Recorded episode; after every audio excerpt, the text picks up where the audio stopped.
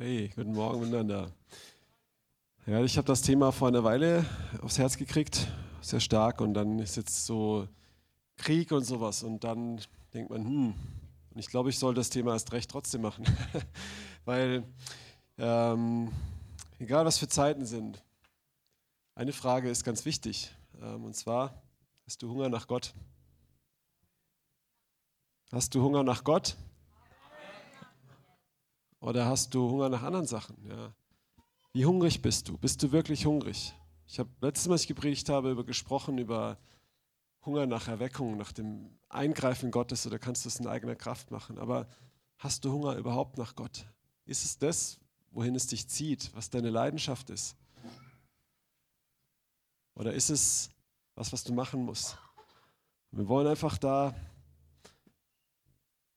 in diese Fragen reingehen heute und einfach unser Herz prüfen und, und tief reingehen, weil das ist das Gebot der Stunde, egal was ist, egal ob es dir gut geht, egal ob die Raketen um die Ohren fliegen oder was auch immer ist. Wenn du keinen Hunger nach Gott hast, dann ist nicht nur, da stimmt was nicht, dann ist fundamental was falsch. Und ähm, ich glaube, das ist so eine wichtige Frage, die wir uns aber oft ähm, nicht stellen, weil wir so abgelenkt sind. Weil wir abgelenkt sind von den Sachen, die gehen, mit denen wir uns beschäftigen müssen, was wir wissen müssen, weil wir abgelenkt sind mit den Sachen, die wir manchmal sogar für Gott tun. Ja. Ich bin nicht hungrig für Gott. Ich habe heute schon so viel für ihn gemacht. Jetzt muss ich Fernsehen gucken. ja. Ich war heute den ganzen Tag predigen. Jetzt muss ich, jetzt schalte ich noch ab auf dem, äh, auf dem Handy, auf, der, auf dem Sofa oder so. Bist du hungrig nach Gott?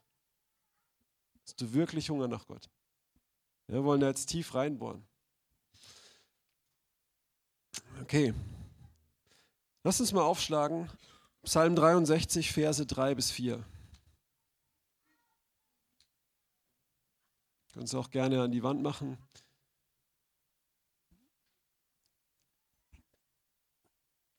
Genau. Da heißt es, denn deine Güte ist besser als Leben. In manchen Übersetzungen auch deine Gnade ist besser als Leben. Meine Lippen werden dich rühmen. Also werde ich dich preisen während meines Lebens und meine Hände aufheben in deinem Namen. Können wir weitermachen? Achso, da ist schon, ja genau. Also während meines Lebens, ich werde dich alle Tage meines Lebens preisen, weil deine Güte besser ist wie Leben. Ist Gottes Güte für dich in deinem Leben, ist sie besser als Leben oder ist das Leben besser? Stell dir mal ernsthaft diese Frage. Was ist die Güte Gottes? Genießt du Gott? Kannst du Gott genießen? Oder musst du halt überwinden und durchhalten und es wird dann irgendwann im Himmel vielleicht gut oder so? Ist es, wirklich, ist es besser wie dein Leben? Ist es besser wie das, was das Leben zu geben hat? Klar, weil wir sind sonntags hier und wir könnten bei dem schönen Wetter jetzt irgendwie ein Picknick machen, aber ich meine, in jedem Moment, und hier heißt es, also werde ich dich preisen während meines Lebens. In anderen Übersetzungen heißt es auch alle Tage meines Lebens. Deshalb will ich dich preisen alle Tage meines Lebens. Da ist die Übersetzung nicht ganz äh, treffend, aber wenn Gottes Güte für dich besser ist als Leben, als das, was das Leben zu geben hat, als alles andere, was du bekommen kannst, was du im Moment hast, wenn das wirklich Realität ist in deinem Leben, dann wirst du alle Tage deines Lebens Gott preisen, dann wirst du die Hände heben, dann wirst du nicht wanken, dann wirst natürlich man wird erschüttert, aber nicht so wanken, dass man umfällt. Dann wirst du nicht, nicht einbrechen, ja? nicht zurückweichen, nicht mitschwimmen, nicht mitmachen. Wir leben in Zeiten, wo sehr viel Verführung ist und alles. Ne? Und wir könnten jetzt ganz viel darüber reden und so. Auch was, Zack hat das vorhin auch so gut gesagt. Ja, wir sind nicht diese Partei und das und gucken hier und und jenes. Was gerade passiert in unserem Land, das ist, das ist äh, super scheußlich. Ja, so wo jetzt wie vor 70 Jahren teilweise man mit, mit äh, russlanddeutschen Mitbürgern umgeht, weil man die sagt, ja, das sind wie, wie Putin und das und die meisten Leute informieren sich sowieso nicht, aber wenn man informiert sich über das und was, was bringt es? Du kommst in so einen Hass und Hass auf den und Hass auf den. Nebenbei, die meisten, die hier leben, sind eigentlich Deutsche, die mal in Russland gelebt haben. Ja. Wenn man diese Leute angreift, also ihre Läden kaputt macht und so, das ist, spricht sowieso von Dummheit, aber wir wollen, wir wollen gucken. Wir wollen Menschen lieben. Wir wollen jeden Mensch lieben. Und wir, aber wir, weil wir Gott lieben. Weil seine Güte besser ist wie Leben. Ja? Und deswegen stellen wir uns auch, auch vor andere, vor Schwache. Deswegen stellen wir uns auch, geben unser Leben hin aus Liebe. Für unsere Freunde. Sogar vielleicht für unsere Feinde. Weil Gottes Güte besser ist als Leben. Wir kennen doch alle die Worte Jesus. Ne? Wer sein Leben festhält, der wird es verlieren. Aber wer es für mich hingibt, der wird es gewinnen. Und oft, ja, ich glaube schon, ich war schon in ein paar Situationen, wo ich auch mein Leben, sage ich mal, riskiert oder aufs Spiel gesetzt habe für das Evangelium, eine Reise in gefährliche Länder oder so. Und ich war auch ein paar Mal in der Ukraine und als ich letztes Mal dahin gehen wollte, war der letzte Krieg, der da war, das war auch schon Krieg, wurde nicht in den Medien so gezeigt und es war ein Missionseinsatz und die meisten wollten lieber einen Missionseinsatz in einem Urlaubsland machen und nicht dorthin gehen. Meine Frau war schwanger gerade und ich habe gesagt, komm, wir gehen zusammen dahin. Wir waren bereit, dahin zu gehen. Warum? Weil wir Jesus lieben, weil seine Güte besser ist als Leben. Und hey, auch in anderen, da war es nicht wirklich gefährlich damals, aber jetzt, auch in anderen Situationen, wenn Gottes Güte sie besser ist als Leben, dann mache ich das gerne. Es gibt vielleicht auch Situationen wie in der, in der, in der Ehe, ne, dass man die Liebe nicht immer spürt und auch mal sich entscheidet und so, aber letztendlich sollte das so sein. Wir wollen einfach mal den nächsten Vers angucken. Psalm 27, Vers 1 bis 6.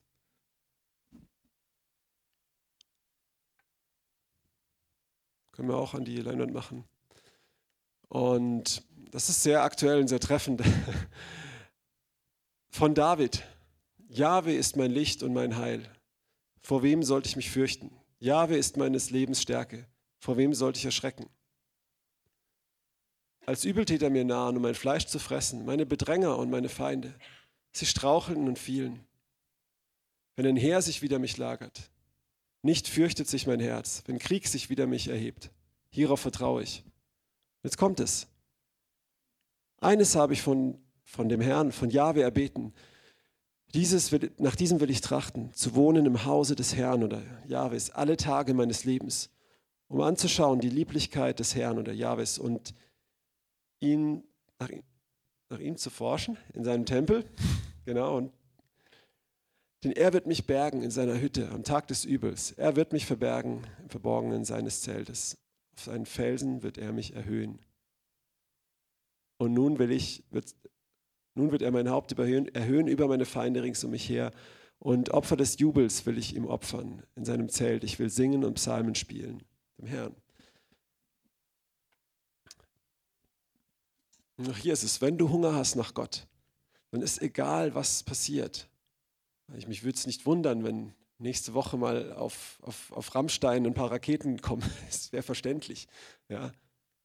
Aber, und, und wenn schon, aber wenn, wenn solche Sachen passieren, wir gucken nicht auf Angst, wir gucken auf, mir, sorry, dass ich jetzt auch wieder auf das Thema komme, ich wollte eigentlich über Hunger nach Gott reden.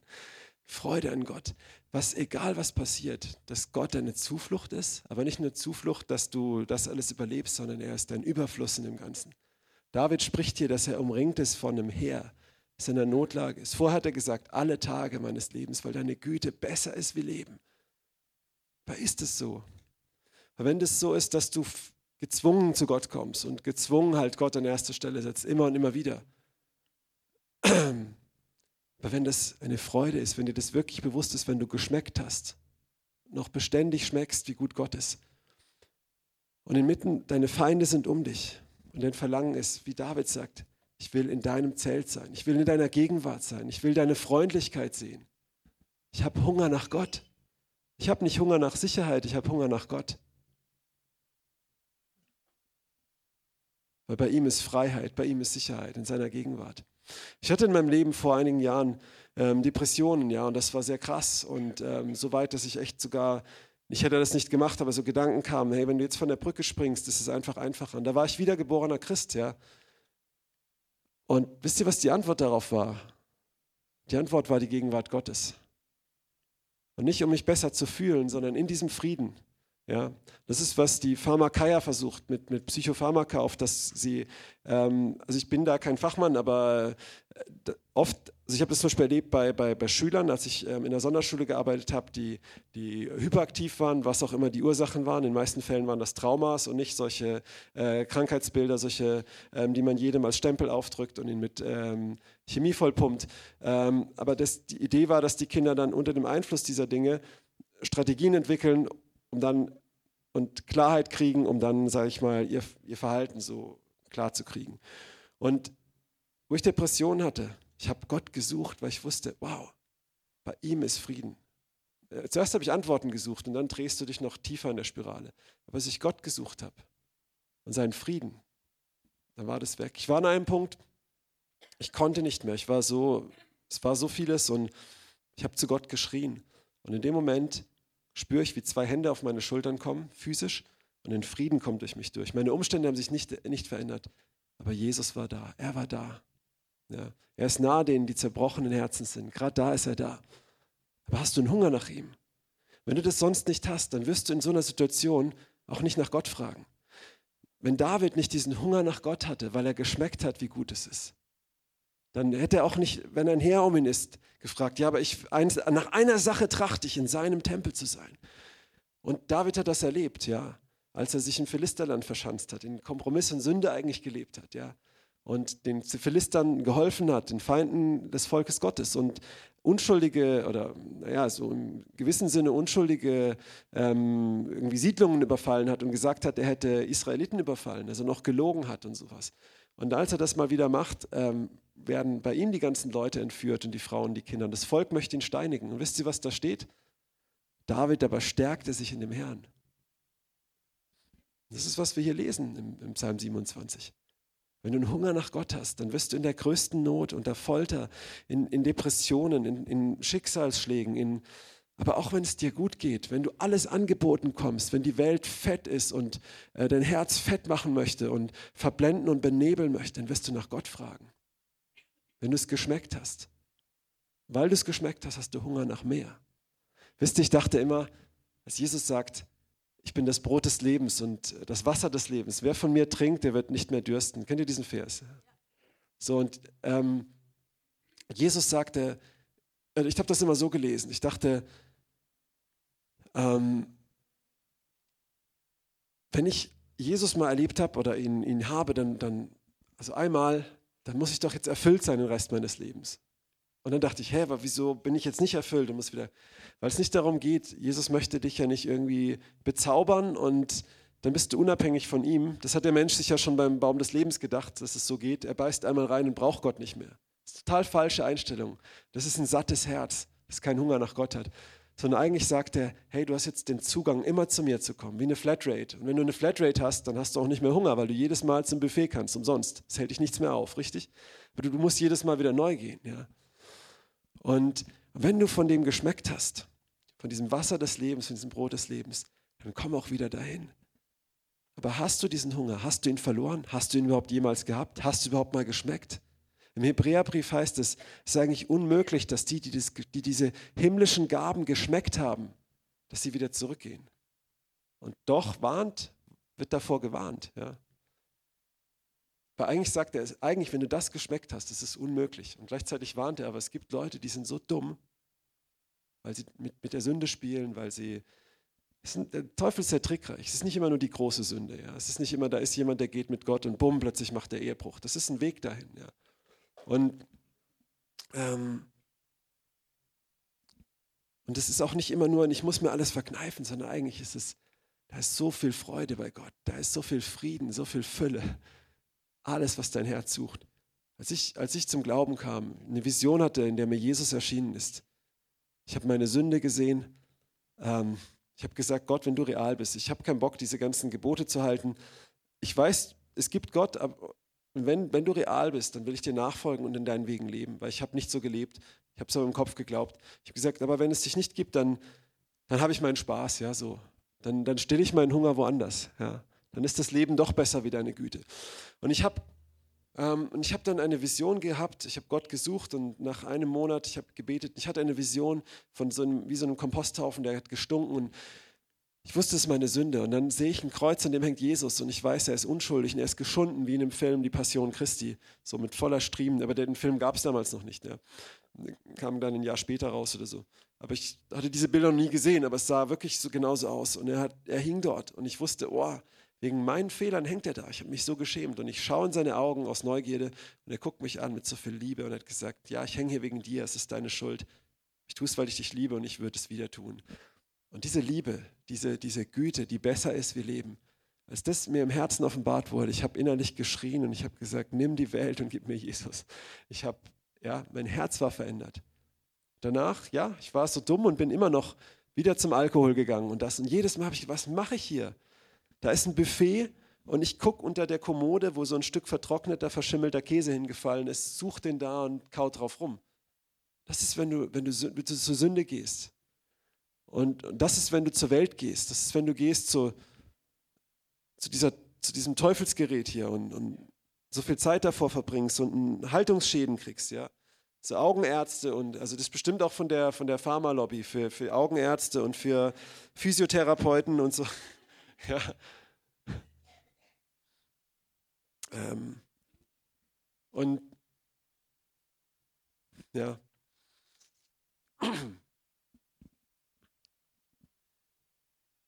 Aber das war, ich habe das geschmeckt und, und das hat was in mir gemacht. Ich wollte nie wieder zurück. Es gab Phasen und manchmal ja, hast, du, hast du Phasen, wo du abgelenkt bist. Manchmal hast du Phasen, wo bist du hungrig nach Gott? Oder bist du, ist es bei dir eine Pflicht? Ist es für dich eine Arbeit, zu Gott zu kommen? Ist es nur Wissen? Ist es Moral? Oh, Moral ist gut. Ich weiß, was richtig und falsch ist. Oh, ich sehe Endzeitprophezeiungen, die sind jetzt hier so und so erfüllt. Ah ja, genau. Und das, das macht mein Glaubensleben aus. Das kitzelt meine Ohren und das kitzelt mein, mein Verstand. Und wow, ja, das ist, oh, ich weiß, was das in Hebräisch heißt. Und oh, ich kann die Genealogie in Genesis äh, auf Jesus deuten. Und boah, ich habe so viel, boah, ist das toll. Ne? Ist es das? Das wird dich nicht tragen. Daraus wird keiner aus Wasser und Geist geboren. Aus dem Kopf. Aus Pflicht das ist Religion. Das ist Betrug. Weisheit von Menschen. Oder ist es vielleicht auch ein Vorteil? Ich gehorche Gott, weil ich möchte nicht in die Hölle. Das ist schon mal ein guter Anfang. Ja? Die Furcht des Herrn ist der Anfang der Erkenntnis. Aber, aber alleine nur das, wenn es dabei bleibt, ja, bei dem, was du, was du hast, was du mitbringst. Hast du wirklich Gott geschmeckt? Oder du hast, hast du ihn geschmeckt und du hast es vergessen? Gehst jetzt ständig woanders essen. Du hast diese Flatrate, diesem besten Buffet und allem. Aber du gehst trotzdem immer wieder und guckst und schaust, wo du in den Mülltonnen noch Essen findest, weil du vergessen hast. Weil da so viele Mülltonnen sind, die, die haben so viele tolle Leuchtschilder und, und all diese Dinge. Und wenn dann die große Hungersnot kommt und du kannst immer noch dorthin gehen und du hast es vergessen, wirst du verhungern, weil die Mülleimer leer sind. Wie beim verlorenen Sohn. Der hatte das nicht geschmeckt. Der war beim Vater, die beiden Jungs, ne, in Lukas 15. Die beiden verlorenen Söhne. Ne? Der eine ist ja noch schlimmer, der, der ist da, der sieht es die ganze Zeit. Aber das ist genau der. Es ist eine Pflicht, es ist Arbeit. Er weiß, dass es beim Vater gut ist, dass er es zu tun hat. Er ist moralisch anständig. Sowas macht man nicht nach dem Erbe fragen. Da hat er auch recht, das ist ja auch echt assi. Und ähm, ja, wenn du zu deinem Vater gehst und sagst, ich möchte mein Geld jetzt schon, bevor du stirbst, also das ist wirklich unterste Schublade. Das braucht man nicht loben, ja. Aber Gott wendet es zum Guten. Ähm, Aber letztendlich sah es doch in dem anderen genauso aus. Ja. Dem ging es doch auch darum, nur der hatte nicht mal den Mut, das zu fragen. Der hat sich selbst belogen. Aber sein Herz war überhaupt nicht besser. Ja. Und natürlich ist es ein Vorteil, weil ich werde das alles erben und ja, ja, ja. So. Da sind auch Wahrheiten drin, ja, das nicht falsch verstehen. Ich fürchte die Hölle, ja. Ich fürchte Gott und deswegen fürchte ich auch die Konsequenzen, was es heißt ohne ihn. Aber das alleine, ja, bist, bist du hungrig? Bist du hungrig nach Gott? Hast du wirklich Hunger nach Gott? Oder ist der Hunger nach anderen Sachen so viel besser, so viel größer? Wir wollen uns noch eine Stelle anschauen zu der Frage nach dem Hunger. Ich warte auf den Herrn. Ich lese jetzt einfach mal der Herr. Ich finde, das ist, bin ich gewohnter. Also, ähm, meine Seele wartet auf sein Wort, harre ich. Meine Seele hart auf den Herrn, mehr als die Wächter auf den Morgen, mehr als die Wächter auf den Morgen. Israel, harre auf den Herrn, denn bei ihm ist die Güte und viel Erlösung bei ihm. Wenn, wenn, wir, wenn wir trocken sind, wenn wir hungrig sind, wenn wir unerfüllt sind, harren wir auf Gott, warten wir auf ihn, hoffen wir auf ihn, weil er unseren Hunger stillt? Oder warten wir auf, oder gehen wir zu, dem, zu dem schnellen, zur schnellen Lösung? Ja, okay, ich habe es versucht mit Beten, jetzt gucke ich mal, wer mir geschrieben hat. Da, da, da, da. Zum Beispiel, harre ich auf Gott, warte ich auf ihn. Ja, ist wie die, wie die Wächter auf den Morgen. Ist mein, mein Verlangen nach Schlaf. Das ist so eine Peitsche für mich immer, dieser Vers in Sprüche, wo es heißt, ähm, wie die Angeln in der Tür, so, so der Faule, der sich im Bett rumdreht. Wenn ich manchmal morgens weiß, ich habe mir vorgenommen, ich möchte aufstehen und Gott suchen in der Frühe. Und das ist ein Opfer. Ja, und ich bin so toll, weil ich Gott ein Opfer bringe. Nein, ich mache das ja eigentlich, weil, weil wenn er dann mir in der Frühe, in der Stille begegnet, wenn die Kinder noch schlafen, wenn es dunkel traut und jetzt in dieser schönen Vorfrühlingszeit die Vögel anfangen, Lobpreis zu machen, die ganze Schöpfung Gott preist mit, einer, mit einem wunderbaren Lied, ja. Und, ähm, und ich denke, oh, ich habe jetzt keine Lust, hier nicht Training. Ja, ist mein Hunger nach Schlaf, aber da warte ich wie die Wächter auf den Morgen harre ich auf Gott. Prüf dich mal. Und wenn das nicht so ist, was hält dich davon ab? Das ist die zweite Frage. Die erste Frage ist, hast du Hunger nach Gott? Und die zweite Frage, wenn nicht, also natürlich, natürlich wollen wir alle Gott, das ist klar. Ich meine jetzt mal ganz ehrlich, ne? der große Bruder, der war auch natürlich im Vaterhaus und so. Er hat nicht mal verstanden, dass er einen Bock nehmen kann und damit feiern kann, dass ihm alles gehört, was dem Vater gehört. Ja, voll der Sklave im Kopf. Und ja. Was hält dich davon ab? Was sättigt dich? Jeder, der Kinder hat, der wird das kennen. Du hast Abendessen gerichtet. Meine Frau richtet es immer.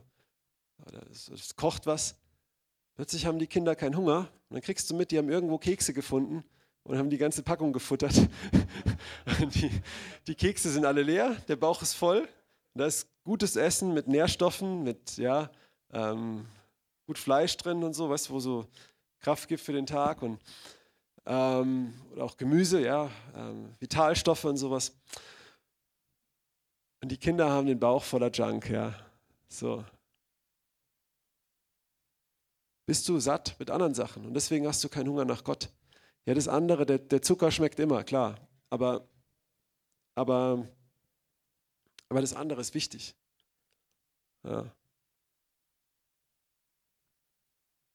Lass uns mal schauen in Markus 4, Vers 18 und 19. Steht was sehr krasses und interessantes. Äh, Matthäus. Nee, Markus? Markus, jawohl, genau. Wir, wir kennen bestimmt alle dieses, oder die meisten von euch kennen das, das Gleichnis von dem Seemann. Und Jesus beschreibt hier genau das. Genau das, was ich mit den Süßigkeiten gesagt habe wo das, gut, wo das gute Wort ausgesät wird auf den Weg und der Teufel glaubt, klaut es sogleich, raubt es sogleich die Vögel, dann fällt es auf steinigen Boden, es wächst, aber die Sonne verglüht es. Wenn Verfolgung kommt, knickt es sofort ein, weil keine festen Wurzeln da sind. Und der dritte Seeboden, auf den es fällt, das ist das, der Boden, der gut ist, aber da ist auch Unkraut. Da ist so viel anderes. Wir lesen es hier. Und andere sind es, welche unter die Dornen oder das Unkraut gesät werden. Diese sind es, welche das Wort gehört haben und die Sorgen des Lebens und der Betrug des Reichtums und die Begierden nach den übrigen Dingen kommen hinein und ersticken das Wort und es bringt keine Frucht. Ja. Das wächst erstmal, das wächst richtig gut, das ist ein guter Boden. Aber dann kommen die Dornen und ersticken es, sie ziehen die Nährstoffe weg, sie klauen die Sonne, sie wuchern drüber. Und selbst wenn da noch ein Halm wächst, du kommst nicht dran, den zu ernten. Ja. Es bleibt keine Frucht. Und so ist es oft, wenn wir es sind so viele andere Sachen. Ja, was wird jetzt gerade mit der Ukraine? Oh, was ist da ungerecht? Oh, da, da, da, da, da. Wo ist der Hunger nach Gott? Ist es dein Hunger nach Wahrheit und Erkenntnis? Also ich meine mit Wahrheit nach intellektueller Wahrheit, ist das größer? Oder ähm, ich muss jetzt so viel arbeiten, ich muss das und das machen. Was, was sind die Sachen? Was sind die Dornen, die das ersticken?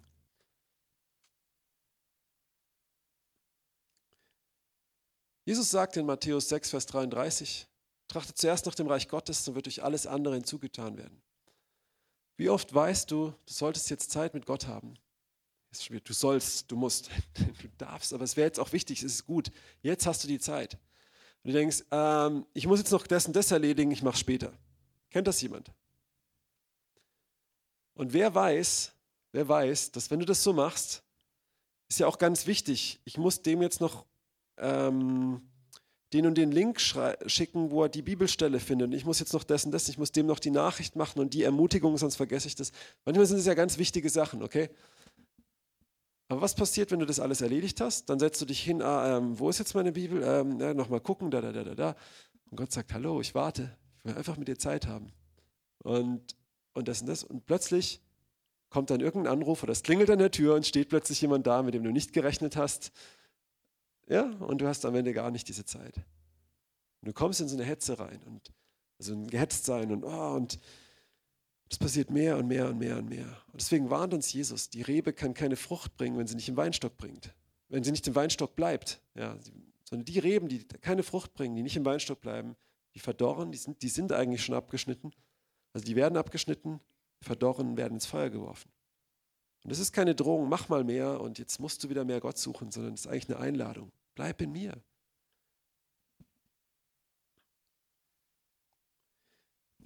Wenn du ganz ehrlich bist in deinem Herzen, was hat mehr Priorität? Wenn du dich hinsetzt abends, was ist das Erste, was du tust? Fernsehen anmachen. Die meisten von uns haben kein Fernsehen. Wunderbar. Wir haben das Handy. oder ähm, irgendeinen Roman lesen oder sowas. Ne? Oh, jetzt muss ich mal abschalten. Ist ja auch mal, du darfst es auch mal machen, keine Frage. Ne? Der, der eine Sohn durfte sich auch äh, mal eine Party mit seinen Freunden feiern. Aber der Punkt ist, was ist so deine erste Priorität? Was ist dein Hunger? Wonach ist der? Und letztendlich, wenn du nicht verstehst, dass du kommst zu Gott, weil, weil er all den Hunger füllt. Er erfüllt dich viel mehr wie Sexualität. Er erfüllt dich viel mehr wie Medien. Er erfüllt dich viel mehr wie Beziehungen. Du kannst gar nicht einsam sein, wenn du wirklich Jesus geschmeckt hast. Ja. Natürlich sind Beziehungen gut und viele dieser Dinge auch nicht schlecht, aber das ist die Frage, nach was trachtest du zuerst?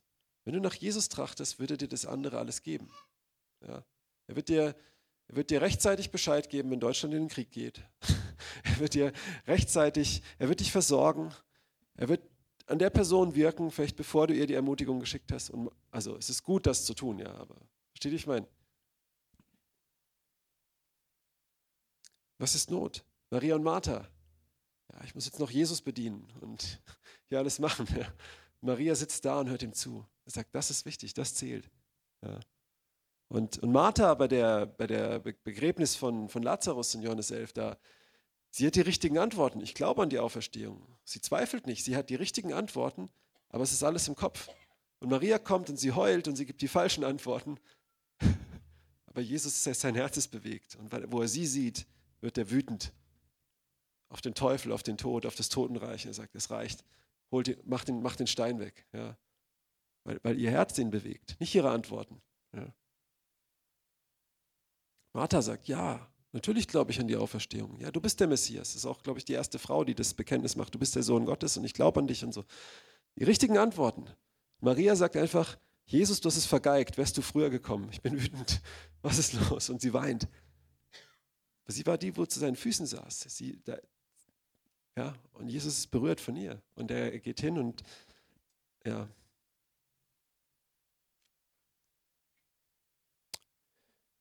Was hält dich ab? Sind es zu viel anderes? Sind die Dornen einfach? Es ist so viel anderes. Es ist so viel Arbeit, so viel Information, so viel Medien, so viele Leute, mit denen ich noch was abklären muss, so viele Termine, die ich habe, so viel Familie, so viel das, das, das, das, das, so viel im Haushalt, so viel, was ich noch aufräumen muss, so viel um im Haus noch umzubauen.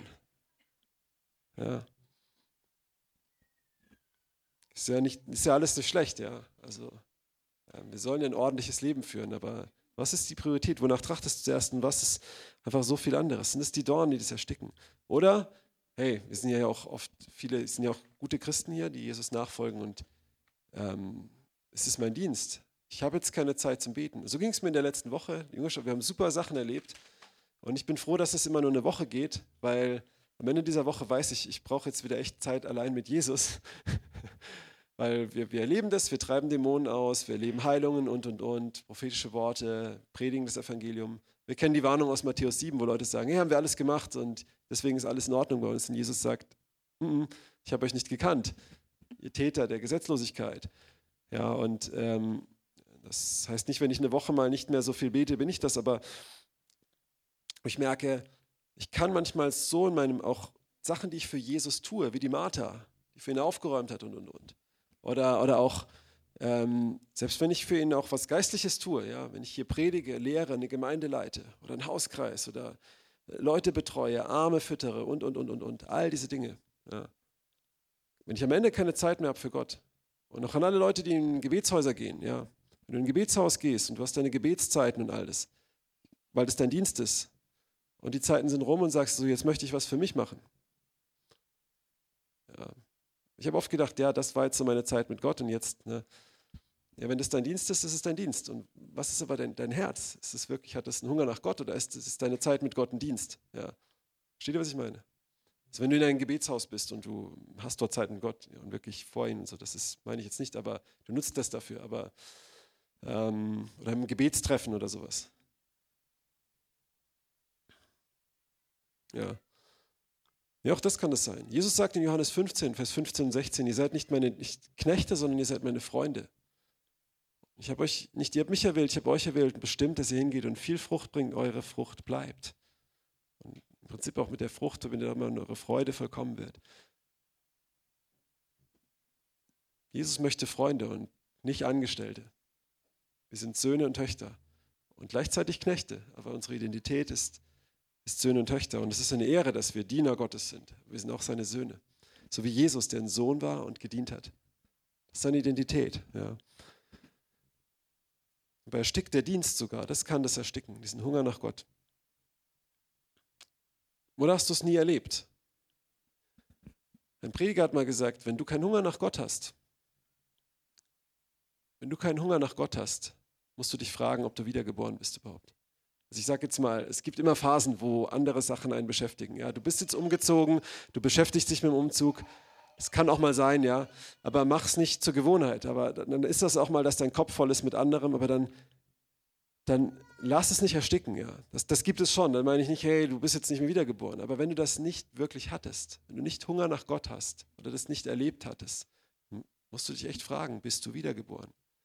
Ja, du kannst planmäßig Buße getan haben, du kannst dich erst taufen lassen, du kannst jetzt Shakababababa machen, du hast keinen Hunger nach Gott, dein Leben verändert sich nicht. Deine Sehnsucht, ihm näher zu kommen. Wenn wir ständig, beständig immer die Frage stellen, wie weit kann ich von Gott wegleben? Noch in, ist die Sünde noch okay? Muss ich mich wirklich auf meinen Glauben taufen lassen? Ich bin doch auch so ein Kind Gottes. Brauche ich wirklich die Taufe im Heiligen Geist? Ich bin doch auch so gerettet. Ähm, ja, ist es okay, wenn ich nicht so viel, also reicht es, wenn ich nur ein bisschen sündige. Das ist jetzt nicht so eine schlimme Sünde. Dein Gewissen dich schon belastet. Oft kommen Leute, die sind von ihrem Gewissen belastet. Soll ich wirklich alle Sünden bekennen oder nur ein paar?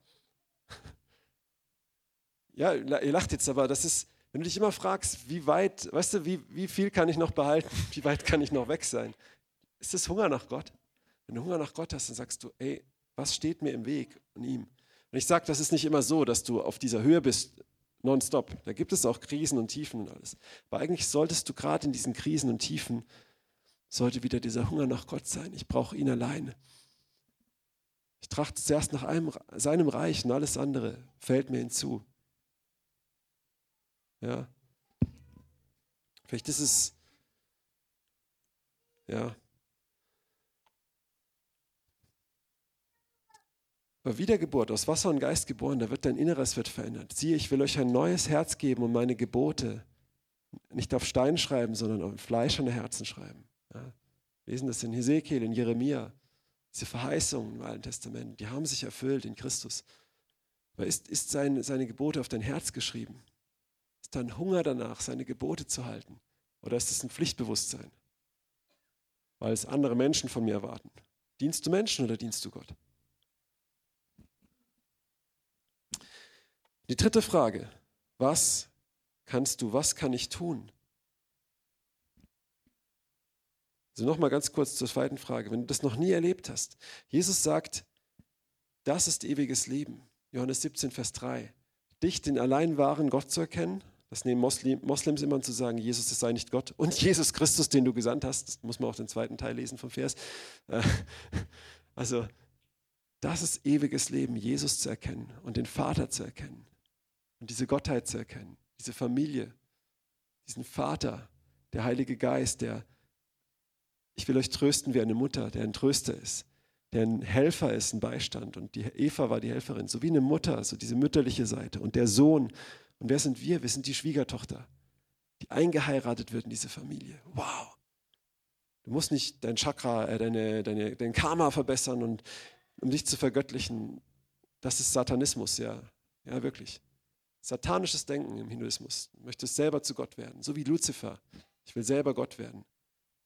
Aber nein, Gott ist Mensch geworden, um dich in seine Familie mit reinzunehmen, um dich in die Trinität mit rein zu versöhnen, um dich zu einem Bruder von Jesus zu machen, zu einer Braut von Jesus, ein Teil der Trinität. Das ist so krass. Hast du das verstanden? Das ist ewiges Leben. Wenn du das noch nie hattest, dann mach natürlich diese, diese Schritte. Dann fang damit an, okay, ich will dieses Leben, also gehe ich aus meinem alten Leben raus. Ich lege es ab, ja. Jesus, ich, dich, dich, du alleine, ich setze mein Vertrauen auf dich alleine. Und ich gebe dir alles. Und wenn es heißt, okay, ich lasse mich noch taufen, das fehlt mir noch, dann machst du das. Und du bist gerettet, aber du hast den Heiligen Geist nicht empfangen. Das ist eine Verheißung, dann nimm sie. Mehr von ihm, weil der gibt diesen Hunger in dir. Durch ihn schmeckst du das. Wow. Komm zum Kreuz. Komm zu Jesus. Hör auf, bekenn deine Sünde und wenn es deine Religiosität ist, dein heuchlerisches vor anderen Funktionieren, dein, dein knechthaftes, sklavenhaftes Denken, wie der große Bruder. Komm zum Kreuz, komm zu Jesus. Kehr um und ja, befolge seine Gebote, aber aus seiner Kraft, durch die Kraft vom Heiligen Geist. Wir sind nicht errettet, dass wir sündigen können, sagt Paulus immer wieder. Es ist so lutheranisches Denken. Also ich bin jetzt geretteter Sünder und ich werde immer sündigen, aber ich bin jetzt begnadigt und weil ich das im Kopf glaube, komme ich in den Himmel. Nein, wir sind gerettet, damit wir in den Geboten von Jesus leben können. Die sind noch heftiger wie die Gebote von Moses. Letztendlich rettet uns dass nicht mehr, dass wir da auch hinfallen oder nicht oder so, aber wir sollen darin leben. Und durch den Heiligen Geist werden wir befähigt, weil wir gerettet sind, darin zu wandeln. Wir werden in eine neue Schöpfung verwandelt. Wow. So, was kannst du tun? Und jetzt wollen wir einfach uns noch einen, einen Text anschauen in, in dem Hohen Lied. Ja, und ich kann dir echt empfehlen, dieses Buch immer wieder zu lesen und zu studieren. Und das mit, den, mit, der, mit der Linse zu lesen, dass es hier um, ja, kann es verschiedene Weisen lesen, aber es, dass es um, um, um Jesus und um seine Gemeinde geht. Um Jesus und um dich. Ja. Und Kapitel 5, das ist auch eine meiner, ich habe sehr viele Lieblingsstellen, aber eine meiner Lieblingsstellen in der Bibel. Ähm, genau, wenn dich das hohe Lied auch interessiert, lies es erstmal selber. Ich bin mal vor ein paar Jahren über den ersten, also in zwei Teilen auch da also durchgegangen und so. Ähm, oder vorletztes Jahr oder so. Genau, aber hier, hier heißt es, wir wollen es einfach mal durchlesen. Ich schlief, aber mein Herz wachte. Horch, mein Geliebter, er klopft. Tu mir auf, meine Schwester, meine Freundin und meine Taube, meine vollkommene. Denn mein Haupt ist voll Tau und meine Locken voll Tropfen der Nacht. Also ganz kurz zur Erklärung. Hier ist es eine Geliebte und ein Geliebter. Und dieser Geliebte, das wird so einmal als König Salomon erwähnt, einmal dieses, dieses Mädchen ist, ist ein einfaches Mädchen, aber sie ist wunderschön und er hat sich in sie verliebt. Und das ist ein, ein, ein, die Juden legen das aus auf Gott und das Volk Israel. Und ähm, auch, es passt, ne, Salom, wer ist der Nachfolger Salomos? Wer ist der wahre Salomo, der wahre Nachkomme Davids, der den wahren Tempel baut? Das ist Christus, ja. Christus und seine Gemeinde. Und also du, ne? Und hier steht es, sie, sie, es ist immer so ein, so ein Spiel, er macht ihr Komplimente und äh, lockt sie so heraus aus ihrer Komfortzone mit Roman, Romantik, äh, überschüttet sie mit Liebe und sie antwortet auf die Liebe und wird mehr und mehr in eine tiefe Liebe geführt, die auch Opfer bringt. Und hier ist es im Kapitel 5, wo sie halt in ihrem Zimmer ist und sie, sie schläft, aber sie ist wach, da ist diese Sehnsucht. Vielleicht bist du das, du hast es schon geschmeckt, aber du isst gerade bei so vielen anderen Tischen, bei so vielen Mülleimern und in dir drin ist aber diese Sehnsucht, dieser Hunger nach dem echten Coca-Cola und nicht nach River Cola oder was gibt es bei Aldi? so, um all diese Ernährungsgötzen mal hier aufzu, aufzuscheuchen. ähm, so, aber versteht ihr, was ich meine? Es ist diese Sehnsucht nach, oh, ich habe ihn gespürt und ich suche das jetzt, aber eigentlich in mir drin ist eine Traurigkeit. Und diese Traurigkeit ist auch manchmal gut, sagt Paulus, wenn sie zur Umkehr führt. Es gibt eine Traurigkeit, die gut ist, weil du merkst, oh, es ist nicht, es ist nicht diese Liebe Jesu, die mich erfüllt. Es ist nicht das Original. Ich bin, ich bin traurig. Ja. Ich bin das, das Sie schläft, aber ihr Herz wacht. Und plötzlich hört sie ihr Geliebter, er klopft an. Sie hat eine Sehnsucht nach ihm. Ja. Auch im Schlaf, größer als der Schlaf. Tu mir auf, meine Schwester, meine Freundin, meine Taube, meine Vollkommene. Ja, zeigt dir seine Liebe. Das ist, wenn du zu Gott kommst. Er zeigt dir, wer du bist. Wenn du zu Jesus kommst, er zeigt dir, wer du bist. In deinem größten Mäß und Chaos. In deinem größten Chaos bin ich zu Gott gekommen. Ich habe um Vergebung gebeten und meine Sünden bekannt und er hat mir Berufung gegeben. Ich sage, ist es vergeben. Und jetzt geh auf deine Füße und geh hin. ja. Ist auch krass. Ich glaube, das ist jetzt eine gewagte Aussage, aber das ist mein, mein Erkenntnisstand. Ich glaube, vor Gott musst du nicht um Vergebung bitten. Du musst Menschen um Vergebung bitten, weil die können sagen, ich vergebe dir nicht. Gott hat dir vergeben. Aber du musst deine Sünde bekennen. Und dann, bumm, ist die Vergebung da. Du musst nicht bitten, vielleicht kommt sie, vielleicht nicht. Wenn du deine Sünden bekennst, ist er treu und gerecht. Das ist eine Verheißung. Das heißt, du musst ihn nicht um Vergebung bitten, Gott. Du bekennst deine Sünde, ich habe gesündigt, bumm, es ist weg. Ja, zu Geschwistern musst du natürlich schon fragen, hey, ich bitte dich um Vergebung, weil die können Nein sagen. Dann wird es schwierig für sie. Ja. Nicht sagen, wir wollen niemanden manipulieren, das ist so. Okay. Kam ich jetzt darauf? Äh, genau. Aber Gott spricht dir zu, wer du bist, ja. So, und er sagt, mach mir auf. Und sie sagt, ey, ich habe meine Kleider ausgezogen, wie sollte ich es wieder anziehen? Ich habe meine Füße gewaschen, wie sollte ich sie wieder beschmutzen? Ähm, machen wir weiter.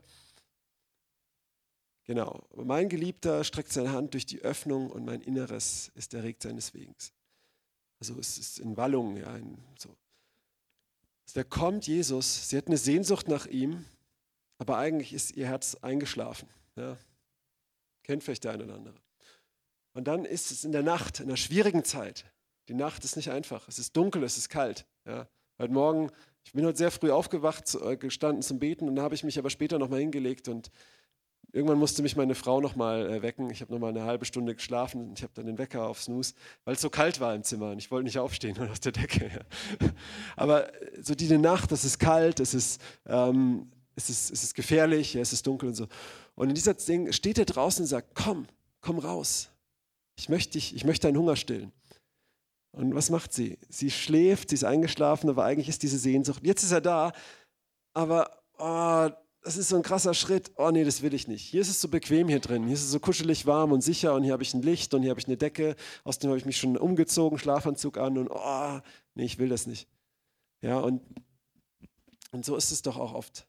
Hey, ich muss Gott suchen, aber eigentlich, ich schäme mich zu arg oder oh, ich bin so müde oder oh, das ist so langweilig oder ich habe noch so viel anderes zu tun. Ja, ich weiß, aber eigentlich, oh, das ist jetzt so wichtig. All diese Dinge, die uns aufhalten davon, zu sagen, was, du stehst vor der Tür, ich komme. Jesus ruft dich, er weckt dich nachts. Du wachst auf, so ein Mist und ein Gedanke kommt, nutz die Zeit und bete. Und du denkst, oh nee, ich muss morgen so viel arbeiten, ich gehe wieder schlafen. Was mir mal passiert morgens, ich hatte den Eindruck, die Sonne war blutrot und ich hatte den Eindruck, wach, steh auf, Bete, es ist wichtig. Geh auf die Knie, es ist total wichtig. Ich habe es nicht gemacht, ich habe mich wieder hingelegt. Ich komme in mein Lehrerseminar, wo ich bin, und ich höre die Nachricht, dass in Winnenden da bei Stuttgart dieser Amoklauf war, um 8 Uhr morgens. Und es war davor. Und ich wurde geweckt und ich hätte dagegen beten sollen. Ich habe das nicht gemacht. Ja. Und das, ich weiß nicht, vielleicht wäre es auch passiert, wenn ich gebetet hätte. Ich weiß es nicht, aber es hat mich ziemlich schockiert, weil ich gemerkt habe, au, ja, aber abgesehen von solchen tragischen Sachen auch, manchmal weckt dich Gott einfach, um tief in dein Herz was zu legen. Und dann, wenn Stürme kommen, wenn Krieg um dich ist, dass du in seinem Tempel bist und dass dein Haupt sich erhebt über deine Feinde und du frohlockst im Angesicht deiner Feinde und die zu Schanden werden, deine Ängste und all diese Sachen. Ja, mein, Geleck, mein Geliebter streckt seine Hand durch die Öffnung und mein Inneres war seineswegen erregt. Lass mal weiterlesen. Ich stand auf, um meinem Geliebten zu öffnen, meine Hände tropften von Mirre und meine Finger von fließender Mirre an dem Griff des Riegels. Weiter. Ich öffnete meinem Geliebten, aber mein Geliebter hatte sich abgewandt. Er war weitergegangen. Ich war außer mir, während er redete. Ich suchte ihn und ich fand ihn nicht. Ich rief ihn und er antwortete mir nicht. Es fanden mich die Wächter in der Stadt, die umhergehen. Sie schlugen mich, sie verwundeten mich. Die Wächter der Mauern nahmen mir meinen Schleier weg. Ich beschwöre euch, ihr Töchter Jerusalems, wenn ihr meinen Geliebten findet, was sollt ihr ihm berichten, dass ich krank bin vor Liebe? Was hat ein Geliebter den anderen Geliebten voraus, du Schönste unter allen Frauen? Was ist dein Geliebter vor allen anderen Geliebten, dass du uns so beschwörst?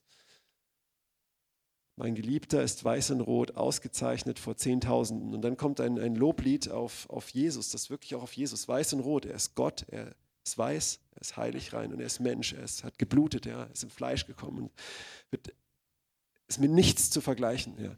Und long story short, wenn du in deinem Bett liegst, wenn du da liegst und sagst, ah, mein Herz, ich schlafe, aber mein Herz ist wach. Ich merke, ich habe diesen Hunger verloren. Ich habe den Hunger, aber ich stille nicht bei Gott. Da ist so viel Unkraut gewachsen.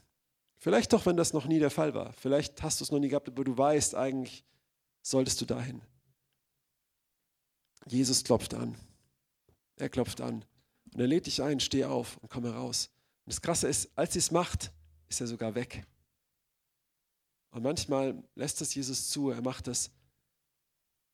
Weil warum? Weil der Hunger in ihr ist so groß nach ihm. Manchmal muss Gott Hunger in dir schaffen, dich in, in die Wüste locken wie in Hosea 2 und den Weg mit Dornen verriegeln, um dort freundlich zu dir zu sprechen. Und, und sie, der Hunger ist so groß, die sehen es, dass sie sogar in die Nacht rausgeht. Und nicht nur das, sie wird sogar geschlagen. Ja, und der Schleier wird ihr genommen und plötzlich sieht sie klar. Und, und die anderen fragen, was ist mit deinem Geliebten? Und die Liebe wird noch größer.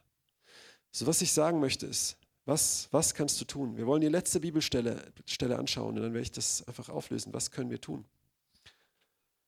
Matthäus 13, dieses Gleichnis. Das Reich im Himmel, äh, das Reich der Himmel gleicht einem im Acker verborgenen Schatz, welcher ein Mensch fand und verbarg. Und vor Freude darüber geht er hin und verkauft alles, was er hat und kauft jenen Acker. Du musst dich selbst verleugnen, nicht selbst verwirklichen. Das ist, was Jesus sagt. Aber was ist die Motivation dahinter? Alles zu verkaufen. Hallo? Was ist die Motivation dahinter, alles zu verkaufen? Welches Gefühl lesen wir hier? Hat jemand sterben gesagt? Freude. Freude. Warum hat Jesus das Kreuz erduldet? Für die vor ihm liegende? Psalm 16 heißt es, vor dir, o oh Gott, ist Freude. Und wenn du vor Gott kommst, wer ist diese Freude vor Gott?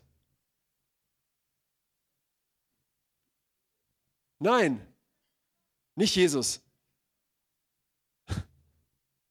Wenn ich vor Gott komme und vor ihm ist Freude, wer ist diese Freude? Ich. Ich komme ja vor, durch Jesus zu Gott. Natürlich, und zu seiner Rechten ist Liebliches Lieblichkeit. Das ist Jesus. Weil wir sind vor ihm, wir sind seine Freude. Und aus Freude, wenn du ihn schmeckst, versteht ihr das jetzt? Wenn du ihn geschmeckt hast, wenn du wie diese Braut sein Parfüm kennst, wenn du in dem Hohelied, dann wird er dich ziehen in die tiefste Nacht. Und wenn du geschlagen wirst oder wenn du überwindest, du wirst diese Nacht überwinden. Der Morgen bricht an, du wirst ihn finden. Und egal was kommt, egal was über unser Land kommt, egal was für Lügen, was für Dreck, egal was, was die Gemeinden versucht in Verblendung und Kompromisse zu ziehen und, und Böses für gut genannt wird und es schleicht sich in die Gemeinden ein, mehr und mehr und mehr. Egal was kommt, egal was in deinem persönlichen Leben kommt, wenn du ihn geschmeckt hast und wenn der Hunger nach ihm dich zieht und diesem Hunger nachgehst, weil nichts anderes das stillen kann und du es immer wieder schmeckst und nicht vergisst, dann zieht er dich in eine tiefe Liebe. Dann wirst du aus Freude, weil du diese Freude hast, weil du weißt, um was es geht, so wie Jesus aus Freude sein Leben für dich gegeben hat, dein Leben für Jesus geben. Und nichts kann dich aufhalten. Niemand kann dir das nehmen. Grundrechte kann dir niemand nehmen, weil sie Gott dir gegeben hat. Ja, diese Papiergrundrechte, die sind eh nicht mehr wert als Klopapier. Ja. Jetzt ist Krieg, Krieg was Böses, aber Waffen liefern ist gut. Und ja, also das ist alles, vergiss es. Aber Jesus hat dir, hat, er hat dir Frieden gegeben, er hat dir Liebe gegeben. Hunger nach ihm. Lass dich nicht ablenken. Was, welche Hölle auf dich zukommt, schau auf Jesus. Er deckt dir einen Tisch im Angesicht seiner Feinde. Vergiss nicht, was du geschmeckt hast. Und wenn du es noch nie geschmeckt hast, komm da rein. Geh den Schritt, lass es los. Reiß die Sachen raus, reiß das Unkraut raus, das wächst nach, dann reiß es wieder raus. Und wenn du die Hände dabei blutig machst bei den Dornen, reiß es raus. Es ist so wert, streck dich aus. Wenn ein Herr dich umlagert, schmeiß deine Waffen hin und geh in Gottes Zelt. Hör auf, kehr um. Versteht ihr, was ich meine? Kehr um von den Gewohnheiten. Trachte nicht mehr zuerst nach dem. Die Welt schmeckt nicht besser. Geh, seine Gnade ist besser als Leben. Im Hohen Lied heißt, seine Küsse sind süßer als Wein. Oder deine Liebe ist süßer als Wein. Dann kehr um vom Wein und such ihn. Daniel und seine Freunde in Babylon, die haben das ganze Essen nicht gegessen, weil sie haben, wir haben Hunger nach Gott. Und die hatten Visionen. Jesus erscheint ähm, Daniel, der Menschensohn in Daniel 10. Wow, er sieht das Ende, er sieht alles, was passiert. Könige fallen auf die Knie vor dem Gott Daniels, weil er Hunger nach Gott hatte und nicht Hunger nach der Welt. Und jetzt ist der Gottesdienst offiziell zu Ende. Es gibt auch oben Essen. Und ich möchte das auch nicht so, dass jetzt jemand denkt, okay, die Predigt war Hunger nach Gott und wenn ich jetzt hier nicht sitzen bleibe, dann bin ich nicht hungrig und ein schlechter Mensch, deswegen muss ich hier sitzen bleiben. Nein. Es gibt auch Leute, zu denen hat es jetzt vielleicht nicht gesprochen. Du bist völlig frei, jetzt auch, auch zu, zu hoch zu gehen. Das ist okay. Oder wo die Kinder jetzt kommen, ist völlig in Ordnung. Es geht nicht um jetzt einen Moment, wo du dir und anderen was vormachst, sondern es geht um, es geht um deinen Lebensstil. Es geht um morgen früh. Es geht um deinen Arbeitstag, um heute Abend. Aber wer möchte, kann jetzt noch hier bleiben. Ja? Und so wirklich aus freien Stücken sein. Ich sage, ich möchte jetzt, ich halte es nicht aus, ich habe Hunger nach Jesus. Jetzt. Ja? Wichtig ist, tu das morgen, tu das die ganze Woche, tu das dein Leben, tu das in den Zeiten, die kommen. Und wenn die Raketen um die Ohren fliegen oder was weiß ich was, oder auch nicht, oder wenn Leute durch unser Land gehetzt werden oder was ja auch schon in den letzten zwei Jahren immer wieder passiert ist. Oder wenn, wenn Leute rechts und links um dich rum, was auch immer. Aber bleib in Jesus. Still diesen Hunger bei ihm. Ihn zu kennen ist ewiges Leben. Hast du Hunger nach Gott? Hast du wirklich Hunger nach ihm? So, wer möchte, lasst uns einfach in eine Gebetszeit gehen und Gott bitten. Wer sagt, wer bittet, dem wird gegeben, oder?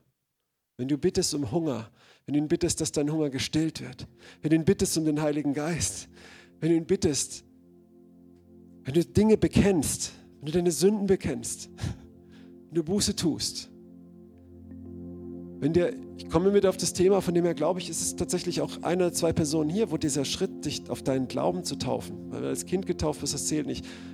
Sage ich nicht, äh, das steht einfach in der Bibel, ja. Ähm, wenn, wenn das vielleicht der Schritt ist, auch noch, hey, das fehlt noch, dann gib ihm das. Oft wollen wir mehr von Gott, aber wir geben ihm nicht mehr von uns. Wir wollen mehr von Gott und er sagt, ich will dir mehr geben, aber dein Rucksack ist schon voll. Was musst du machen? Mach ihn leer, mach den Müll raus. Lauter leere Pfandflaschen brauchst du nicht. Schmeiß sie raus. Gott möchte Goldbarren reinmachen oder Geldbündel. Das ist ja eh nichts mehr wert. Aber Gold, das nicht schlecht wird. Gold von der, einem neuen Jerusalem. Ja? Schätze, Oh, lasst uns beten, lasst uns vor Gott kommen und einfach ausstrecken und der Heiligen Geist Raum geben, dass er wirkt, dass er diesen Hunger füllt. Und wenn du jetzt am Fernsehen oder Bildschirm zuguckst, genauso. Oh, Heiliger Geist, komm jetzt. Herr Jesus, wir hungern nach dir. Wir wollen mehr von dir. Wir wollen mehr von dir. Wir bringen unsere Herzen jetzt ehrlich vor dich. Oh, Jesus. Offenbare, wo da Götzen sind. Dein Wort nennt Geld, Liebe nach Geld, Götzendienst. Es können so viele Sachen sein. Zeig einfach, was es ist. Wir wollen jetzt nicht irgendwas tun, einfach nur, weil um unser Gewissen zu beruhigen und dann, wenn wir das getan haben, wieder weitermachen wie vorher. Veränder unser Herz, Herr. Du hast es verheißen, dass du uns ein neues Herz gibst, dass du durch deinen Heiligen Geist deine Gebote auf ein fleischernes Herz schreibst. Herr Jesus, da wo überführ, wo Religiosität ist, wo wir Sachen aus Verbissenheit tun, aus einfach, um es uns oder anderen zu beweisen, aus Augendienerei, aus einer falschen Furcht. Herr, komm mit, mit verzehrender Liebe. Lass schmecken, Herr Jesus. Komm, Heiliger Geist. Wirk du jetzt, rühr du Herzen an. Komm mit deinem Frieden, mit deiner Liebe, mit deiner Gnade, mit deiner Gegenwart. Jetzt, aber auch wirklich jeden Tag, dass wir dich auch suchen, dass wir vor dich kommen. Zeig uns, was sind die Opfer, die wir hinlegen. Und nicht, was wir selber tun, was wir hinlegen, was wir dir hinlegen. Wo es große Dinge sind, kleine Dinge. Lass dein Feuer fallen. Ja, lass dein Feuer fallen auf uns. Wir brauchen dich.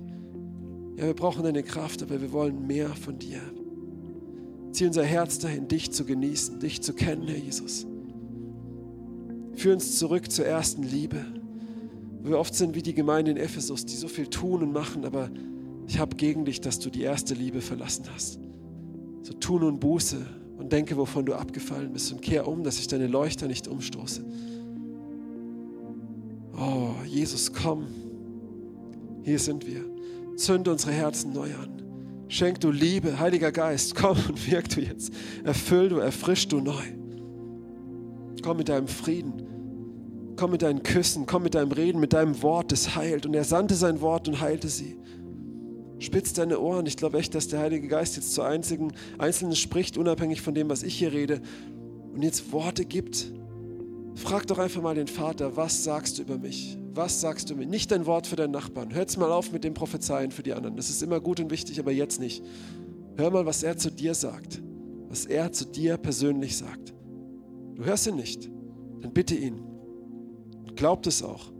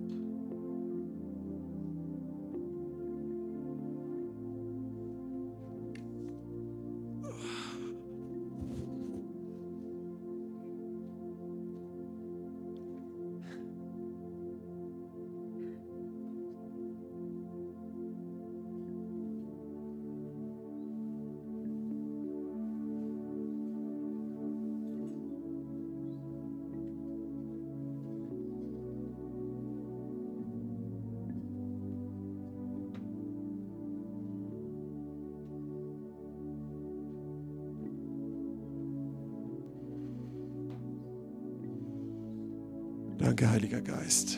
Danke für deinen Frieden, für deine Gegenwart. Und ich möchte dich einfach auch einladen, jetzt, wenn du denkst, okay, was ist jetzt, wird jetzt noch was gebetet. Der Heilige Geist möchte dir persönlich begegnen, nicht der Prediger. Lass den Heiligen Geist wirken, da wo es nötig ist. Und wenn du was bekennen möchtest oder sagen möchtest oder er dir aufs Herz legt, dann kannst du gerne noch vorkommen. Aber, aber ansonsten jetzt begegne dem Heiligen Geist. Erwarte von Gott persönlich Hunger nach ihm.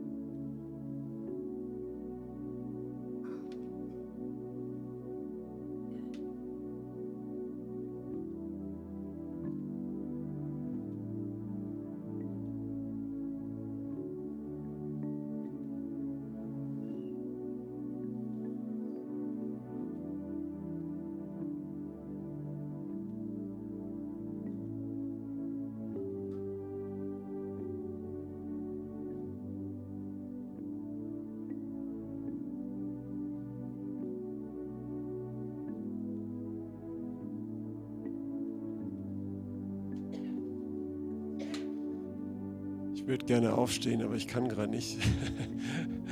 Äh, ich könnte, wenn ich will, aber irgendwie ja, spüre ich dieses, ja wirklich, ich glaube echt, dass auch echt Leute da sind, du kämpfst mit Kontrolle und komm einfach mal vor Gott zur Ruhe. Lass mal los, lass los. Lass los vor ihm alles, was du immer tust. Leg dieses Marterzeugs ab. Lass ihn, lass ihn wirken. Er baut seine Gemeinde. Er offenbart sich den Leuten, die auf deinem Herzen sind. Und wenn die Zeit kommt, der sagt, geh, dann geh hin. Aber komm vor ihm zur Ruhe. Lass los. Keine Religion hier, kein religiöser Geist und auch kein religiöses Gezappel. Hm.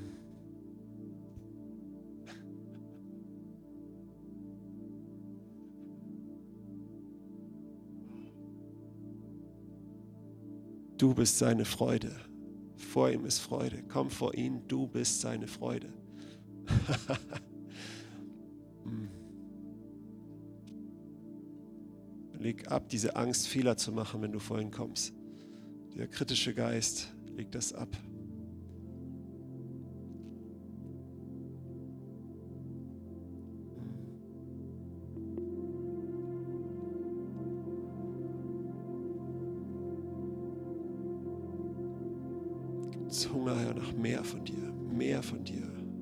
Dir mehr zu geben, dich mehr zu sehen, dich mehr zu schmecken, mehr dich zu erleben im Alltag, dich zuerst zu suchen, dich an erste Stelle zu stellen.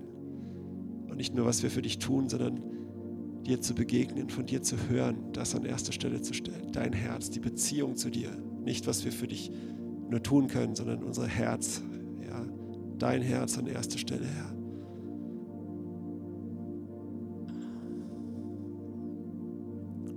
Hör, o Israel, der Herr, dein Gott, ist ein Gott. Du sollst den Herrn, dein Gott, lieben von ganzem Herzen, ganzer Seele, deinem ganzen Verstand und aller deiner Kraft. Deinen Nächsten wie dich selbst. Hm. Führ uns zurück zur Liebe. Füll die Liebe auf. Sag, was du denkst über uns, dass es weiterfließt zu anderen. Lass uns andere Menschen mit deiner Sicht sehen, weil wir täglich vor dich kommen, dich vor Augen haben.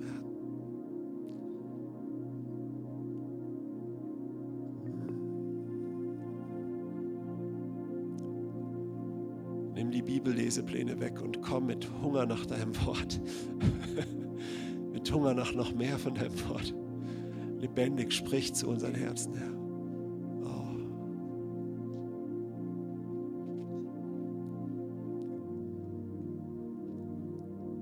Alle Schätze, die zwischen dir und uns stehen. Lass sie Opfer sein, die dein Feuer fällt und noch mehr dein Geist in uns erfüllt.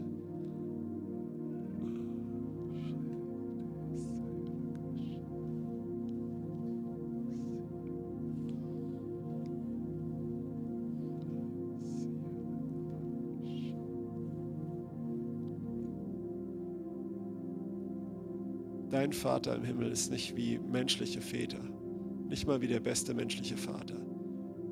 Komm vor deinen Vater und er spricht zu dir im Verborgenen.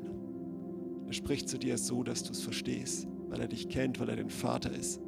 Lass es zu.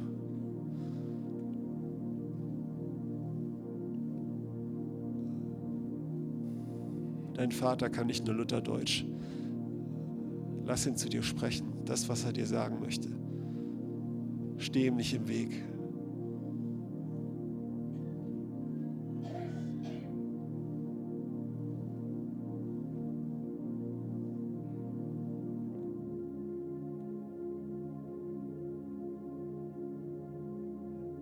Ich glaube, es sind auch Leute hier, denen kommt gerade kein Eindruck oder so. Das ist okay, du brauchst es manchmal auch nicht immer auf Offenbarung. Entspann, also nicht Entspannungsübungen, aber komm einfach mal zur Ruhe vor Gott. Du darfst einfach bei ihm ruhen.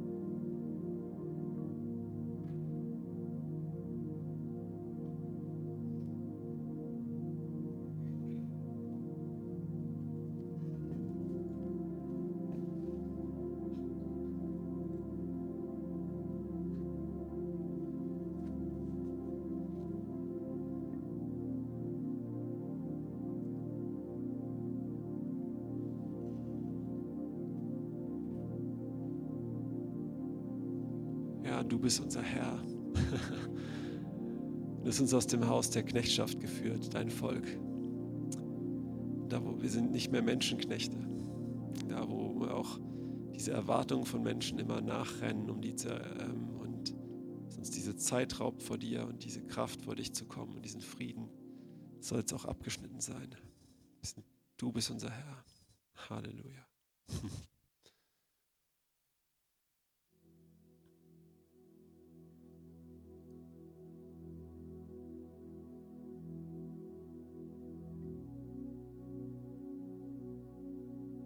Perfektion muss gehen in Jesu Namen.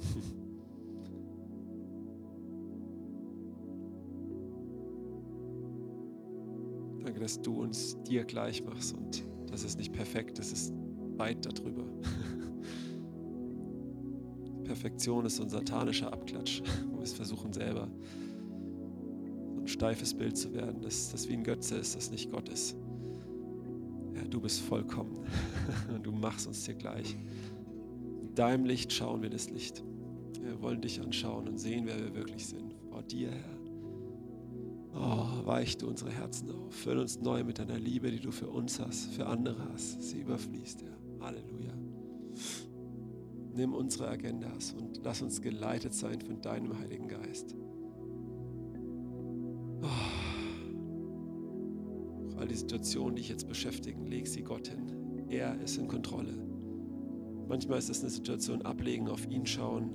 Das ist ein stärkeres Gebet, wie stundenlang für eine Sache aus eigener Kraft in Fürbitte zu gehen. Das sowieso, bringt sowieso nichts.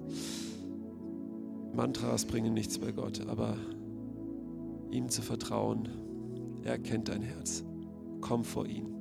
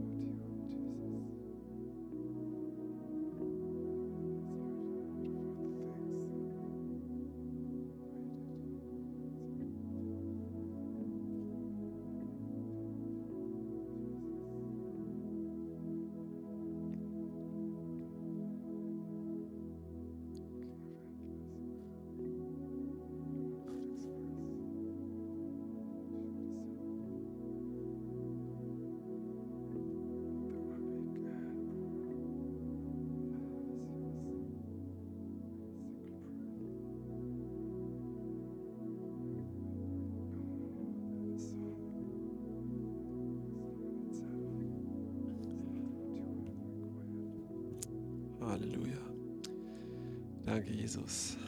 Hey. Wow. Gibt es ein oder zwei, vielleicht auch drei Leute, die kurz einfach was teilen möchten, was sie empfangen haben? Ein Zeugnis, vielleicht hat Gott zu dir geredet in der Zeit, vielleicht was für uns, vielleicht auch einfach zu dir, wo er dich berührt hat. Es noch jemand, der das teilen möchte?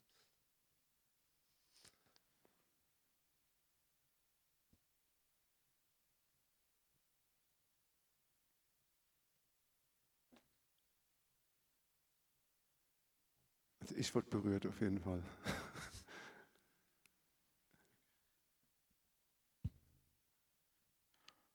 Ja, hallo.